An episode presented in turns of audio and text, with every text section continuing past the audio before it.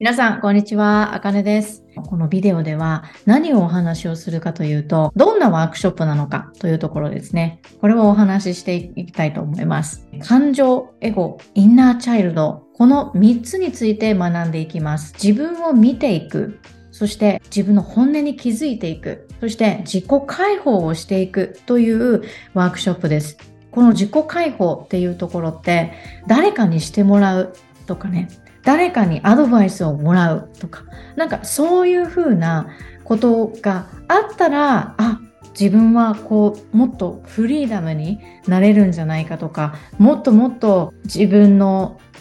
可能性っていうところをもっともっと広げられるんじゃないかなとかっていうふうに思う方いらっしゃると思うんですけど、この自己解放っていうところは自分自身でできます。でも、このできるっていうところなんですけど、自分のやっぱり気持ちに気づいていかないとできないことなんですよね。自分の願望、これしたい、あれしたい、そしてこんなに自由になりたい、あとは変わりたいっていうこの願望って誰がやってあげるか自分しかいないんですよね。自分のために自分が動いていく。ここにですね、えー、拍車がかかれるようなワークショップにしていきます。で、今じゃあなんでこのワークショップをやろうかなっていうふうに思ったかというと、今のこの現代社会ってすごくすごくね、情報型だし、知識もいっぱいあるし、how to、何々の方法、セルフラブの方法、セルフケアの方法、これしたら自分がセルフケアになるよ。いろんな方法ありますよ。ありますし、いろんな人が発信してます。だからこそ、いろんな情報が溢れ返っている。ここにぜひ一旦気づいてほしいなっていうところがまず一つ目。そして、私たちの日常ですね。日常でやらなきゃいけないことたくさんあると思うんです。何やるか。自分の仕事ですね。自分の仕事、今抱えている仕事、これやらなきゃいけない、あれやらなきゃいけない、たくさんあると思います。そして、もしかするとこのビデオを見てくださっている方の中では、 ToDo リスト、長いんじゃないでしょうか。10個も9個もあったりしませんか？私これサービス業してる時だとか、物流で働いてる時にこれ、これやることみたいな感じで書いてたんですけど、もう10個以上ありました。私の場合。やらなきゃいけないことっていうところがたくさんありすぎると自分にもやっぱ厳しくなるし、周りもやっぱりこれやってあれやってとかっていう風になった時に、えー、どっち取ったらいいかわからないっていう風にね、なって、こうパンクをしていたりとか、あると思うんですよ。じゃあ、パンクしているその環境の中で、自分が本当に言いたいこと、表現したいこと、言えてるだろうか実際これ言えないですよね。言えないんですよ。例えば、もっと自分を見てほしいとか、もっと自分を愛してほしい、優しくしてほしい、優しくされたい、優しい言葉かけをしてほしいとか、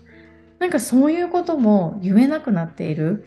そして、この言語化して表現っていうところはしていますでしょうか？皆さんどうでしょう？あとは、こうじゃなきゃダメっていう社会のルールであるとか、家族のルールであるとか、なんかそういうルールに自分の意見、本当はこうしたいのにっていう自分の意見があって、どっちを取ったらいいかわからないとか、あとは今している仕事っていうところが本当に私したいことなのかな？これは私が実際にあったことなんですけど、失敗した過去、幼少期のトラウマ、誰かから心が折れそうな一言っていうところで自分がこう傷ついてしまってで大人になっても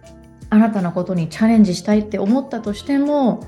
ああ私こういうことを言われたからなとか私なんかとかっていうふうに思って諦めていたりしないでしょうかうんこう私はあったんですよね。すごくすごくありました。過去のトラウマが私の場合は母親と父親の離婚っていうところが結構私の中でトラウマだったんですね。トラウマだったしショックだったっていうところがあるんです。で、シングルマザーのもとで育てられたからだから私は大学にも行かないし、高校にだって行かない。えー、中学校卒業したら私は母のために働く。それをね、私、実際そういう風にはなってないけれども、小学校6年生の時に私それ言ってたんですよ、周りに。これ、結構衝撃的だなとかっていう風に思うんですけど、でも、私があるから、これを見てくださっている方の中にも、もしかしたらいるかもしれない。うん。そして、この、なんて言ったらいいんだろうな、自信がなくって諦めていたりっていう、そういうような状態、今あなたは見ている中で、これらが一つでも当てはまっていたら、実際に当たり前なことなんですよね。実際に当たり前なんです。だって人間ってもともと弱いから。そして、そうなっている自分自身を責めたりとか、ああ、私なんかやっぱりまだまだ全然できない子だなとかね。そういうふうに思っていたりするのって、これはあの変なことではないし、あなたはダメじゃないよっていうところは私お伝えしたいです。うん。ただ、相手を知ることだったり、自分の毎日の日常を一生懸命こなすことに疲れているんじゃないのかなって私の中では思います。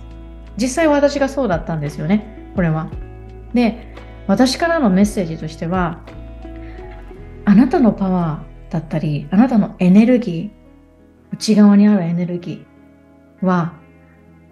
あなたのもの。あなたのものなんですよ。だから、あなたの今のああ、自分ちょっと休みたいって思ってるんだよなとか、あとは自分に優しくなりたいって思ってるんだよなとか、ね、あとはこう癒されたいって思ってるんだよな。この思いっていうのは、私、あなたのオリジナルな声なんじゃないかなっていうふうに思うんですよね。アンパンマンって誰かが困ってたりとかしたら自分のアンパンをあげますよね。あれもすごくす、すごくすごく大切なことなんだけど、でも今このビデオを見てくださっている方の中であ疲れてる？休みたい？自分に優しくなりたい？って思っているのであれば私はアンパンマンのようにみんながみんななる必要はないんじゃないかなっていうふうに思うんですよ。自分にパワーがなかったら与えられないんですよね。そう。なので、まずは私は今あなたにやってほしいことは自分の声を聞いてほしいっていうふうに思います。自分を見てほしい。そして自分のパワーを自分の中にあるパワー、エネルギーを自分のために使ってほしいっていうふうに思います。本当にね、これは本当に。だから、あなたのエネルギーを誰にもあげなくてもいい。ただ、あなたのものだから、そのあなたのエネルギーをあなたに使ってほしい。だからこの機会にあなたに使ってほしいあなたのために使えることっていう風になったら自分をやっぱり見るっていうところにもつながると思うのでこの、えー、自分と自分を見るワークショップに参加をしてほしいなっていうふうに思います。自分の時間が今ないんだよね忙しくてっていうふうに思う人実は私えー、サービス業をやっていた時がありました。大学卒業して社会人になったとしても、あの、ユニクロのアルアパレルでね、働いてたんですよ。で、その時にもう一日中忙しかったです。昼の12時から夜の9時まで働いていました。で、10時に帰宅ですよね。そしたら、やっぱり自分の時間ってないんですよね。全くないですよ。本当にないし、なんだろう。何してるんだろうなとかっていうふうに思う社会人として成長したいっていうふうに思って自己啓発本とかっていうところを買いに行くんだけれども買いに行ってもうなんかただもう机の上にポンポンポンって何冊も積,、ま、積んでいるだけ。その本は全く読めてなかったりとか。自己啓発の本を読みたいってお休みの日とかに思うんだけどでも今まであんまりその活字とかっていうところも読み込んでなかったりとかしたからもうなんか読むのに疲れるしね、エネルギー使うしやっぱ毎日働いてて疲れているからもう読んでる時にあ疲れたってなって寝る。寝たらまさかの17時とか。一日中もうずっと寝てしまう。とかっていうところがもうめちゃくちゃある。自分と向き合いたい。自分をもっと成長させたいって思うんだけど全然全くっていうような環境にずっとずっといたんですよね。でも私それ嫌だったんです。めっちゃ嫌だった。なんか変えたいって思ってた？うん。もう変わりたかった。しおそらく当時今考えると自分の時間がなかったわけではなくって自分に合った時間の使い方っていうところを知らなかったっていうふうに今なら思います。こんな自分っていうところをすごい変わりたかったしそういう時期っていうところを何年も何年も続けてたっていうところがあったんですよねでもそういうあ私にもこういったワークショップっていうところを受ける機会があった時に受けてからあ私本当はこう思ってたんだっていうことがすごくすごく分かったんですよ。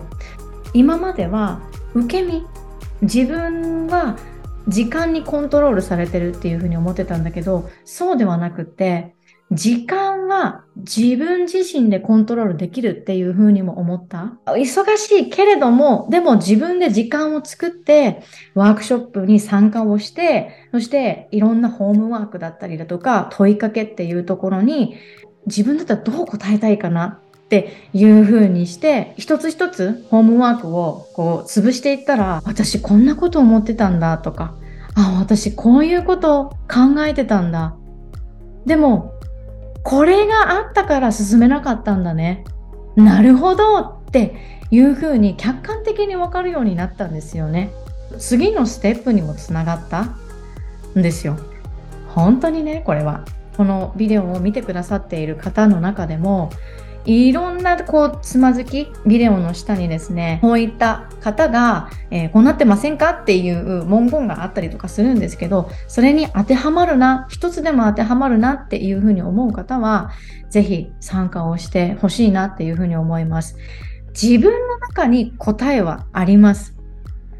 自分の答えはいい？自分のパワーだったり自分のエネルギーっていうものは自分のものなんだから自分のことを知りたいっていうふうに思って情報とかっていうところをポンポンポンポン入れたとしてもそれはあなたのものではないんです。だから自分で気づいていかないといけない。そして私のこのワークショップではこのような自分で気づく自分で気づいていくっていうそのステップをそれができるようにお伝えをします。あなたの中に答えは必ずあるから、そこのところを私は引き出せるように、このワークショップを進めていきますので、えー、ぜひ参加をしてみてほしいなというふうに思います、えー、あなたの参加をお待ちしています。ぜひ飛び込んできてください。バイバイ。ワークショップは4月15日から3日間続けて開催されます。もっとあかねの話を聞いてみたいなというふうに思った人、このポッドキャストの概要欄に URL を貼っておきます。そちらからご参加をお待ちしております。それでは次のエピソードでお会いしましょう。See you next time! Bye bye.